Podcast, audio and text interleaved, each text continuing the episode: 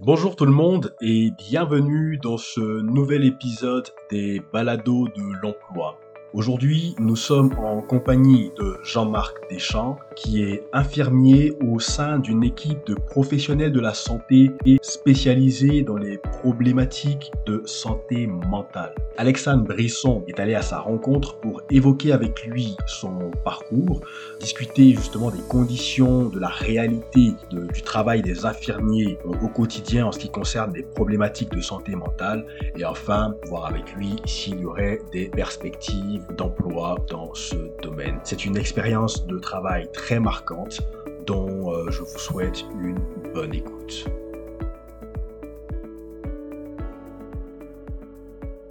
Pour débuter, merci d'avoir accepté de participer à ce projet-là. Donc, euh, d'abord, euh, voudrais-tu te présenter, Jean-Marc, et nous dire qu'est-ce que tu fais dans la vie?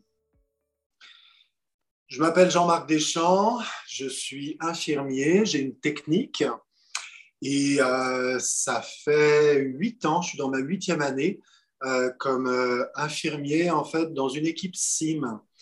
Une équipe SIM, qu'est-ce que c'est?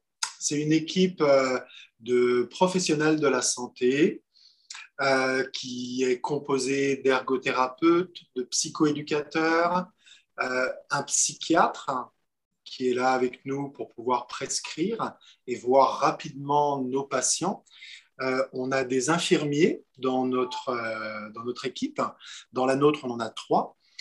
Et euh, on a aussi un père aidant. Alors, qu'est-ce que c'est un père aidant? C'est quelqu'un qui souffre d'une maladie mentale, mais qui est stable, suivi par un psychiatre et qui a suivi une formation à Québec pour pouvoir être accrédité, pour pouvoir s'occuper d'autres personnes qui ont des problématiques de santé mentale. Une équipe SIM s'occupe de 90 patients dans la communauté euh, qui souffrent principalement de schizophrénie et de bipolarité et euh, un peu de troubles de personnalité.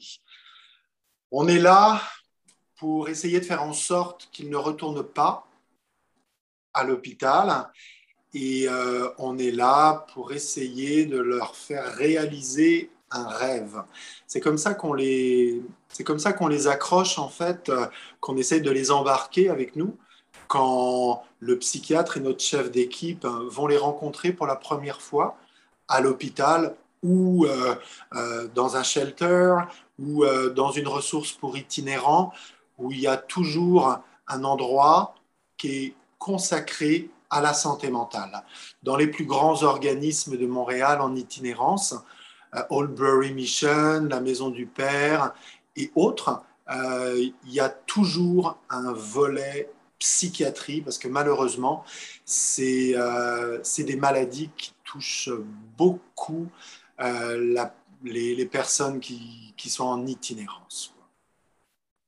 Très intéressant. Donc, vous êtes, euh, ben, tu, es, tu, es, plutôt un, infirmier en, très, très, très spécialisé en psychiatrie, n'est-ce pas? Oui. Si j'en comprends bien. Parfait. Puis, au travers de ça, c'est quoi le parcours académique à avoir pour se rendre jusque-là?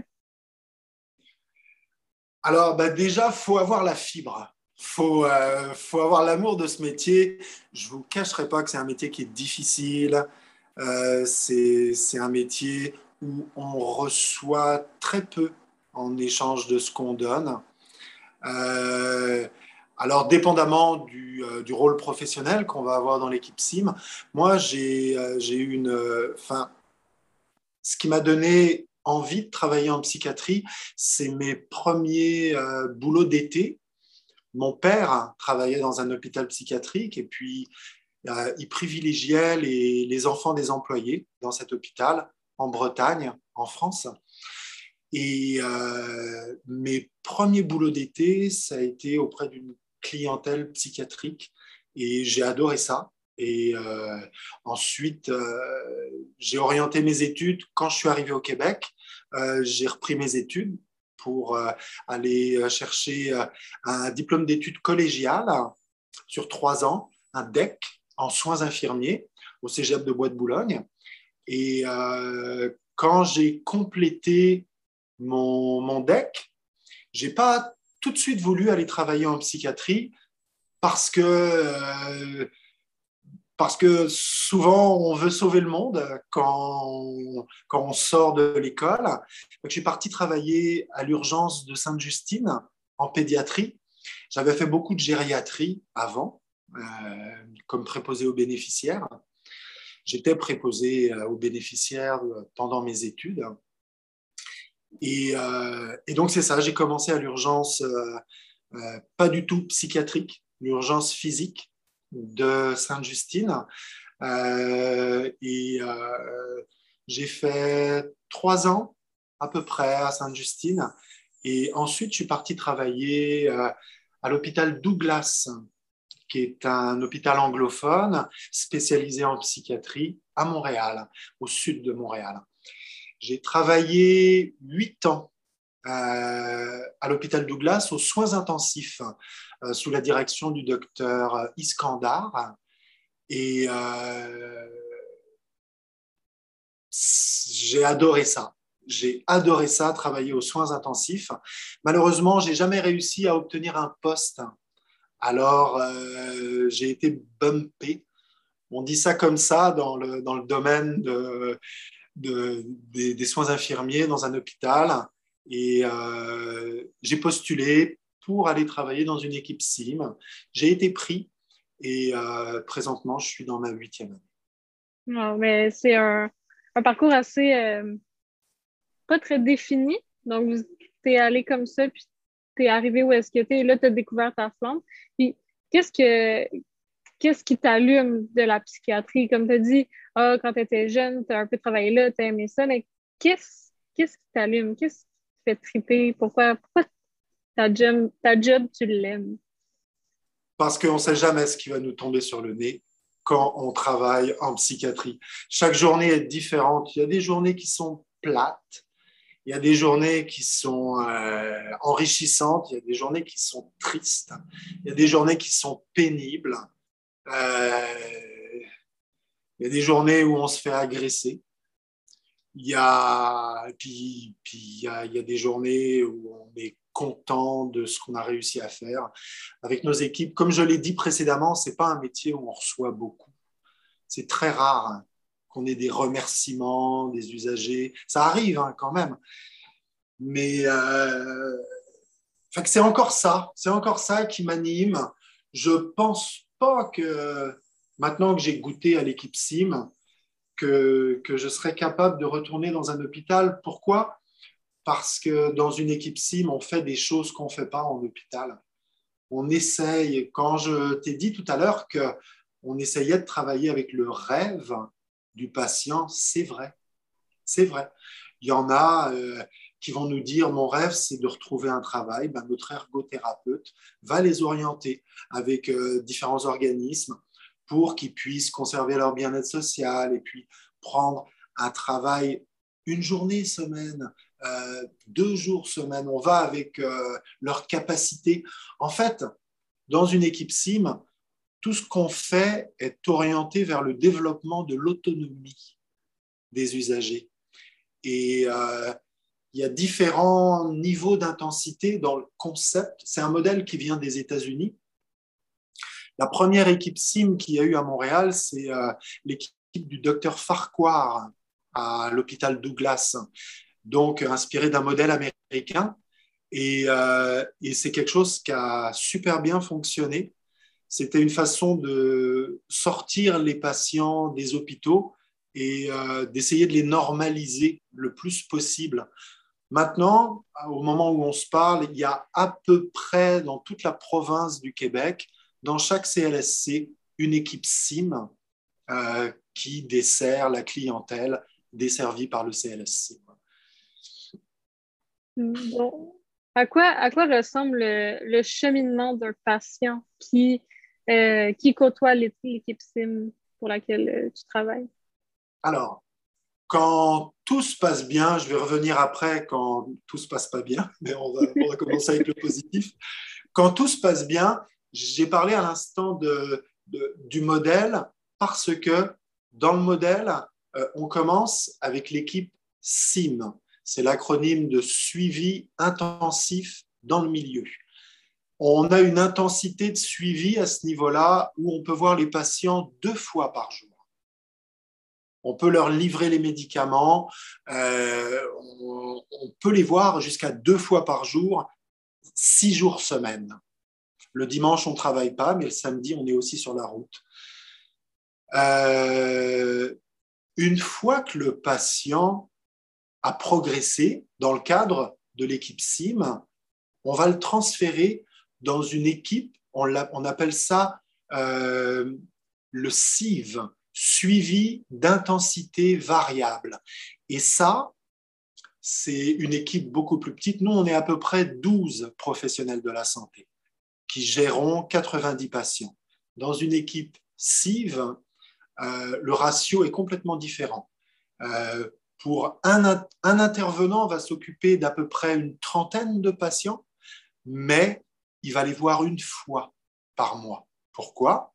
Parce que c'est des patients qui sont stables, c'est des patients qui prennent leurs médicaments et euh, c'est des patients qui ont un degré d'autonomie. J'entends par autonomie, euh, ils sont capables de payer leur loyer, ils cuisinent, ils s'occupent d'eux et ils sont capables de, de payer leurs comptes et de maintenir leur appartement. Et puis, ils ont des relations relativement harmonieuses avec les gens qui les entourent.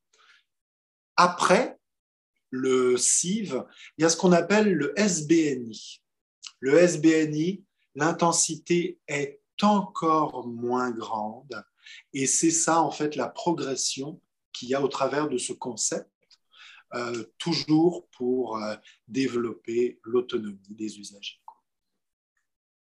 Parfait. Donc, euh, quand vous rencontrez un patient, vous, vous faites le suivi, il passe au travers de toutes ces étapes-là, il développe son autonomie et de plus en plus, il a moins besoin d'accompagnement quand tout se passe bien. Comme tu disais tantôt, quelles sont les difficultés de, d'essayer de faire suivre ce bon cheminement-là à, un, patient? Ben, c'est là qu'on rentre dans la psychiatrie, justement. La psychiatrie, il y a des gens qui vont dire oui à l'équipe SIM à la première rencontre avec le psychiatre et notre chef d'équipe.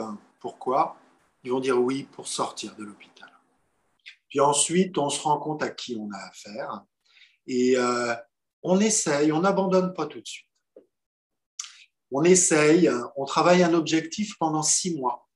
Puis, euh, quand l'objectif n'est pas atteint, au bout de six mois, et puis qu'on a qu'on a vécu de multiples difficultés. On, va encore essayer euh, d'autres objectifs, une nouvelle médication. On va essayer de stabiliser la personne, mais euh, très vite, en fait, on va, on va se rendre compte euh, à, qui on a affaire et on va pouvoir juger le degré d'implication de l'usager. Et évidemment, quand on arrive à la conclusion que c'est des gens euh, qui ne correspondent pas au modèle SIM, ben, on va, on, va les, les, discharger en fait de, notre caseload. On ne les gardera pas avec nous et ils vont réintégrer le, circuit classique de la psychiatrie, c'est-à-dire euh, euh, il se passe quelque chose dans la communauté, il y a une intervention policière, les gens sont amenés euh, dans une urgence psychiatrique où ils sont évalués, puis là, ils sont euh, orientés vers l'hôpital de leur secteur. Et, euh, c'est une hospitalisation mhm. plus longue, plus pénible, tout ça. D'accord. Donc, c'est retourner un peu en arrière quand, quand ils ne sont pas impliqués dans le, dans le suivi que vous, vous leur proposez avec votre équipe et tout ça.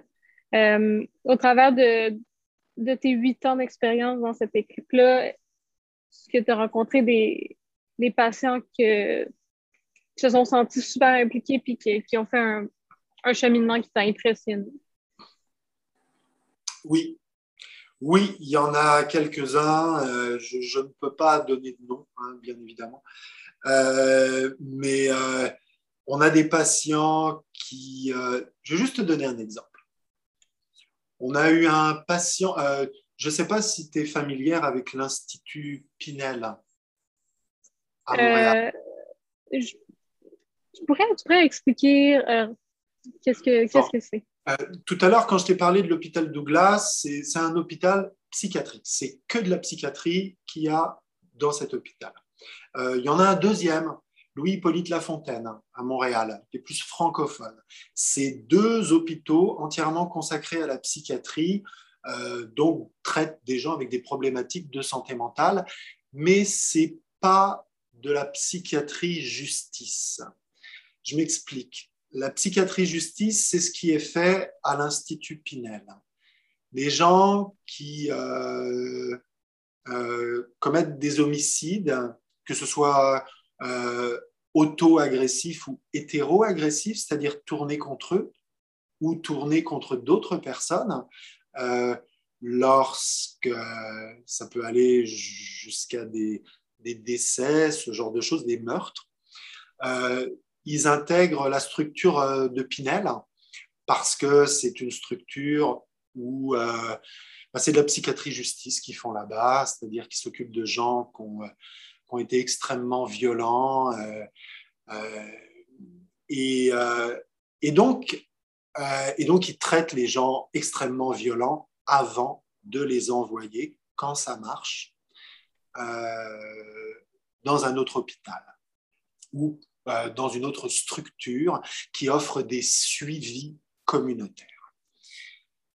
Euh, le patient dont je parle sortait de Pinel, il avait commis quelque chose d'assez grave, et euh, avec nous, donc il a quitté ses parents, mais avec qui il gardait quand même un très bon lien. il a intégré un appartement seul, dans lequel ça s'est super bien passé. On a commencé avec euh, ce qu'on appelle le med drop, la livraison de médicaments tous les jours chez lui. Et puis progressivement, on, y allait six jours semaine au début. On y a été ensuite euh, quatre jours, ensuite trois jours, ensuite deux jours, puis ensuite c'était lui qui nous appelait. Puis après, ben, c'était lui qui allait chercher ses médicaments à la pharmacie. Puis après, c'était lui qui allait chercher son injection à la pharmacie et puis qui venait au CLSC pour son injection. Ensuite, il a voulu reprendre le travail. Ben, on lui a trouvé un travail. Et euh, le travail qui était euh, euh, sporadique au début, de quelques jours, semaines, s'est transformé en un travail temps plein. Ensuite, le patient a voyagé avec ses parents. Ça s'est super bien passé. Puis ensuite, on l'a transféré dans une équipe cible. Et euh, il a repris, oui, c'est ça. Le final, c'est qu'il a repris ses études à l'université. Mhm. C'est un parcours euh, génial, tu vois. Ça, c'est quelqu'un qui, même si il a commis une faute, quelque chose euh, qu'on pourrait croire qu'on va traîner pendant toute sa vie, ben, on reste pas dans le moment présent quand on évalue quelqu'un, quand on évalue euh, un état mental chez quelqu'un, c'est toujours dans le moment présent. On n'est plus dans le passé. S'il nous fait la preuve qu'il n'est plus un danger pour personne, on le croit, on teste, puis une fois qu'il nous a donné suffisamment de preuves que c'est vrai, ben, on, le croit. Et puis, en, fait, tout, ce que je suis en train de dire, c'est juste qu'à partir du moment où la personne a la volonté quoi, de, de, redevenir comme avant, accepte de prendre des médicaments, euh, bah, c'est super, c'est super. Après, c'est une belle histoire que je t'ai racontée. Et puis, c'est pas toujours des belles histoires comme ça, malheureusement. Mm. Oui, effectivement, c'est des parcours difficiles. Euh, au travers de, ton équipe euh, de SIM, comment vous travaillez en équipe pour faire le suivi de ces différents patients-là? Euh, comment vous vous lancez la balle? Alors, chaque patient, il y a une mini qui est consacrée au patient. Je m'explique. Une mini, c'est trois ou quatre maximum professionnels de la santé qui vont être choisis par rapport aux difficultés du patient. Et c'est parce qu'évidemment, on ne peut pas toujours être à 12 à réfléchir, parce que ce serait trop compliqué, ce serait trop lourd. Et les mini ont été développés pour qu'il puisse y avoir des brainstorming euh, sur les difficultés actuelles du patient et essayer de composer avec ses rêves et avec euh, ce qui doit être fait aussi euh, dans les activités de la vie quotidienne et les activités de la vie de tous les jours, quoi, domestiques et autres. Mm-hmm. fait qu'on travaille en mini sur chaque cas chaque matin, la structure d'une journée SIM, de 8h30 à 9h15, on a une réunion où on passe au travers de nos 90 patients. Euh, on a ça dans des cardex. Chaque patient, on fait un rapport sur ce qui s'est passé la veille si on l'a vu. Parce qu'évidemment, là, je te simplifie ça, mais on a un tableau avec toutes nos routes. On s'occupe de trois quartiers à Montréal. Le centre-ville, Parc Extension et Côte des Neiges. Et dépendant des quartiers, de la clientèle et des routes, on a mis au point euh, sur, euh, du lundi au vendredi tout un dispatch euh, des patients. Et pendant la réunion, donc, on parle de ce qui a été fait la veille, on met au point mais ça, ça a déjà été préparé à l'avance. On finalise en fait l'intervention qu'il y a à faire la journée même. Et on décide, on, répartit les routes, on décide qui va faire quoi en fonction, alors si c'est des actes nursing, euh, bah, c'est un infirmier qui va aller donner des injections, faire des prises de sang, euh, dépendamment des, différentes choses qu'il y a à faire. S'il y a une évalergo, bah, c'est notre ergothérapeute qui va y aller, et ainsi de suite. Des, problématiques plus sociales, ça va être un travailleur social.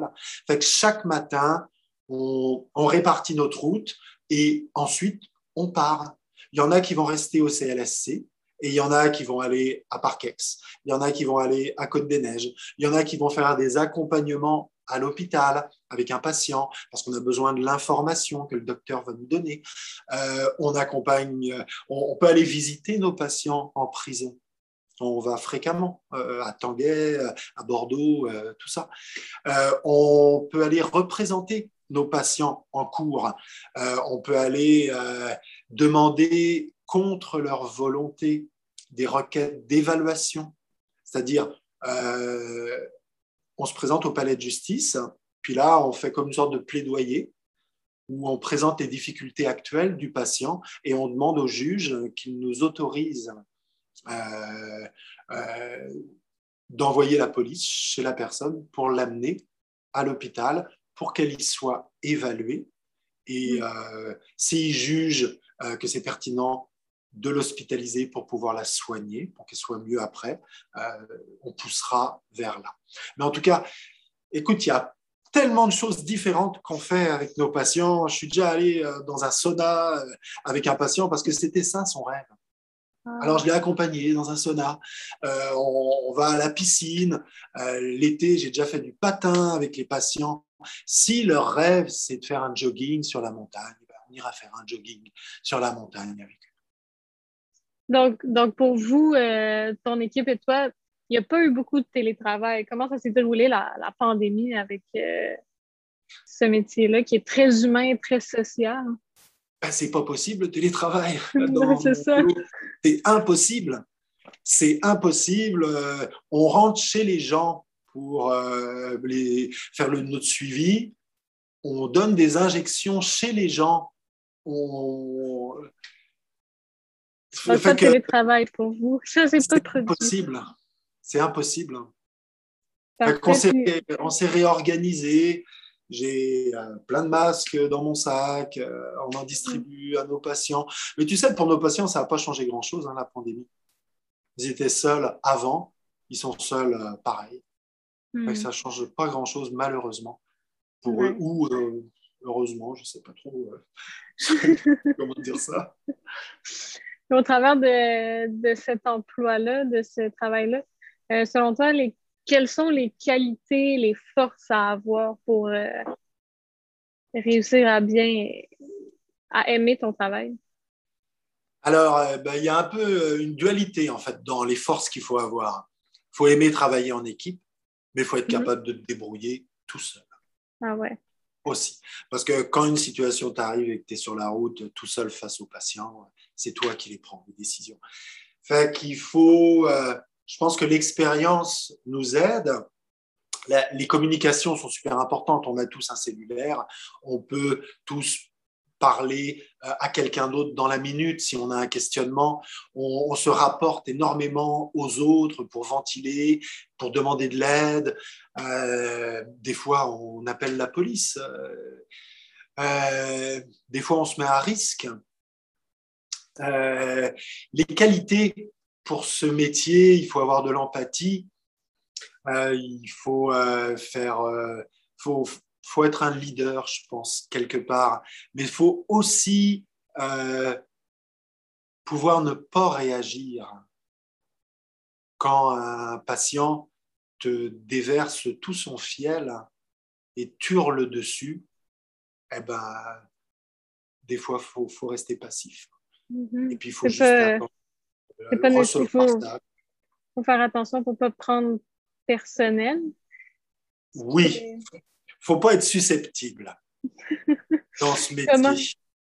Puis, est-ce que c'est difficile de séparer la vie euh, personnelle et la vie professionnelle?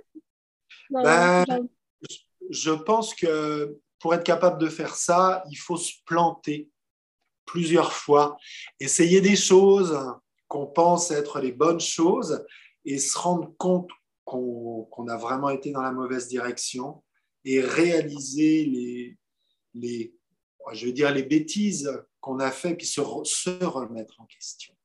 Euh, il faut, faut, avoir de l'introspection. Et il euh, faut être très à l'écoute de ce que nos collègues nous disent aussi et il faut être capable de, changer de direction dans la minute, quoi. toujours dépendant de ce que les patients nous donnent. Euh, d'autres qualités, je te dirais qu'il faut être patient. Puis euh, en même temps, il faut être euh, rapide pour réagir quand il faut réagir. je pense qu'il faut aimer l'être humain peu importe sa couleur, son sexe, son genre, son orientation. Je pense qu'il faut euh, quelqu'un qui n'est pas sociable. Ça ne marchera pas. Quoi. Ça ne marchera pas. Et puis, quand, quand, je te dis qu'il y a des pièges dans lesquels tu peux tomber, parce que ta question, c'était comment est-ce que tu fais pour euh, laisser le travail au travail et pas le ramener chez toi? Ça m'est arrivé, hein. ça arrive à tous les gens qui bossent en psychiatrie de ramener des trucs à la maison. Et eh ben, arrive un moment, c'est pour ça qu'on, que le dialogue est très important avec les, les collègues pour qu'on puisse ventiler, pour mhm. faire une coupure, pour pas ramener ça à la maison. C'est pas à ta, à ta femme qu'il faut euh, raconter tout ce qui t'est arrivé dans la journée. Non? Et puis, euh, euh, faut pas penser non plus qu'on va sauver le monde parce qu'on va se brûler puis qu'on va faire un burn-out. Euh, il faut. Moi, ce que je me dis maintenant, ce que je me permets de me dire, ça fait 16 ans, euh, ça fait un paquet d'années quand même, plus de 16 ans que je suis infirmier.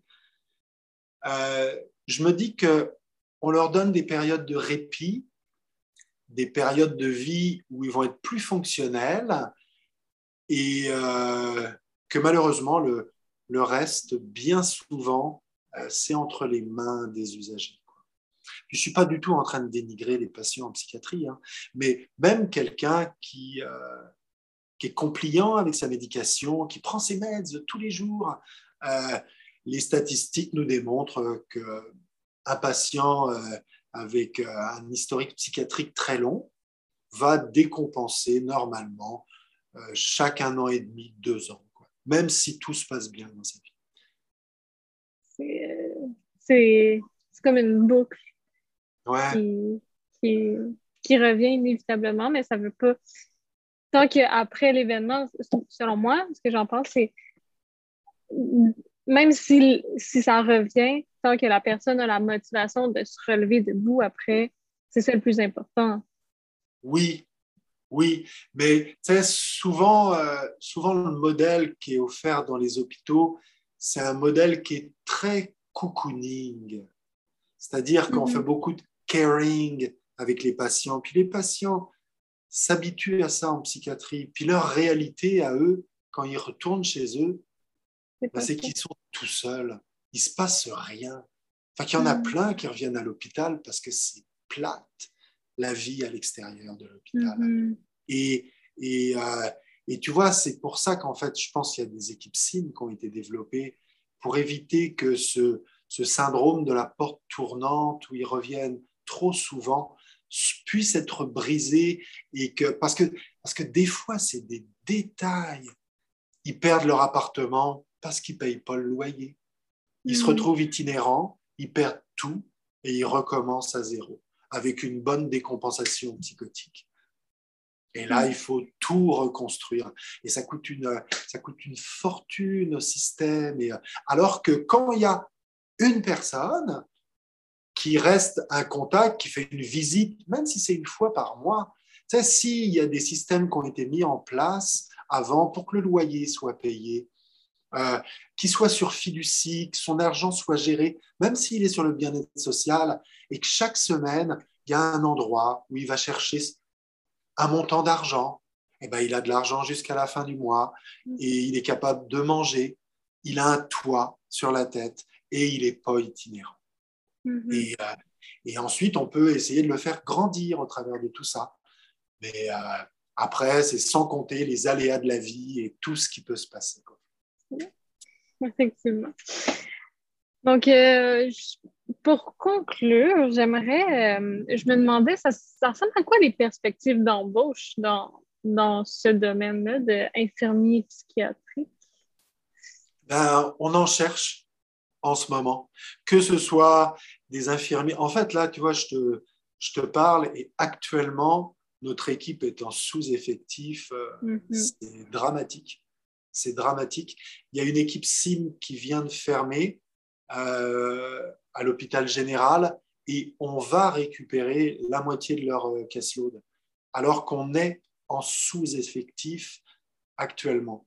Mm-hmm. je, je, on cherche une infirmière en ce moment. Alors, c'est pas nous hein, qui faisons ça, c'est la DRH, quoi.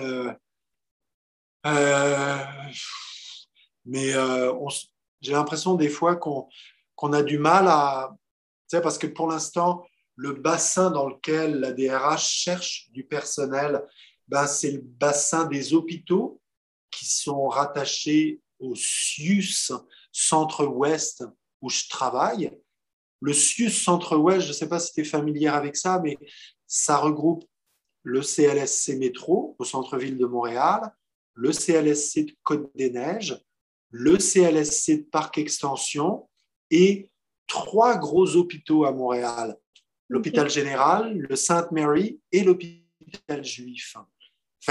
C'est un bassin d'ergothérapeutes, de travailleurs sociaux, d'infirmières hallucinants, mais il n'y a pas beaucoup de gens qui veulent venir travailler chez nous.